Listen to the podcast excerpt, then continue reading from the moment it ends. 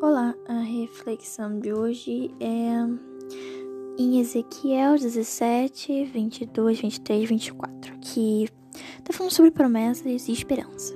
Vamos lá? O Senhor Deus diz isso: Tirarei a ponta de um cedro alto, cortarei um broto novo e o plantarei no monte elevado, no monte mais alto de Israel. Ele soltará galhos, produzirá sementes e se tornará um cedro muito lindo. Pássaros de todo tipo viverão ali e acharão abrigo na sua sombra.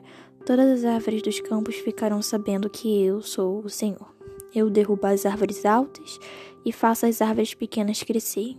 Eu seco as árvores verdes e faço com que as árvores secas fiquem verdes novamente.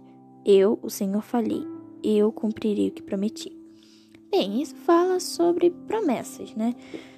Bem, e esperança, né? A promessa que Deus tem, né, para nossa vida, né? Você renovou sua esperança nisso? Você acha que poderia ajudar outras pessoas a voltarem a acreditar em seus sonhos e promessas de Deus? Saiba que isso não é em vão. Nosso sonho não vem do nada, a partir do, do nosso querer. Não.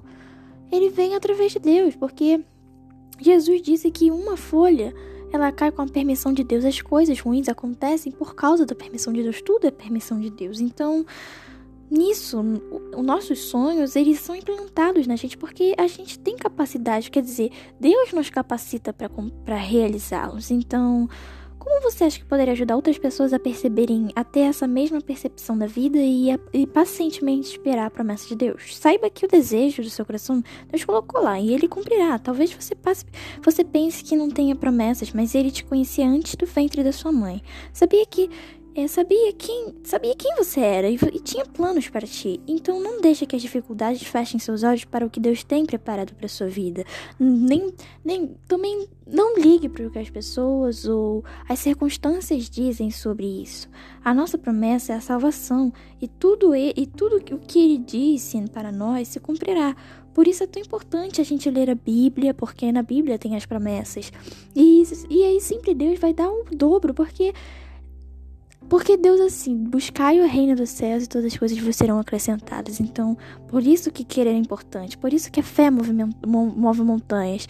Porque o que aconteceu com a mulher do fluxo de sangue foi exatamente isso. Ela tocou nas vestes de Jesus porque não queria sujá-lo, mas na verdade, se ela fizesse isso, ela ia ser curada, né? E ela que ia ser limpa e não, e não o contrário. Então, a fé dela foi o que foi o, o, o muito importante para que ela fosse curada. Não, não, porque ela sabia do que Deus poderia fazer na vida dela. Então, seja paciente e nunca desista de seus sonhos, porque é isso que, que, que conta na hora. Porque muitas pessoas são impacientes e só porque não chegou agora que é que não, não vai se cumprir. Mas é mentira, porque isso é só um processo, uma coisa que é, é natural. Então, bem.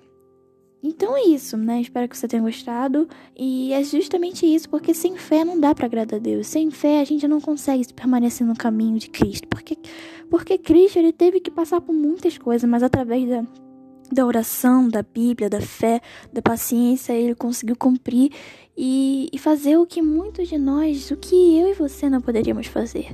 Então é isso. Espero que você tenha gostado e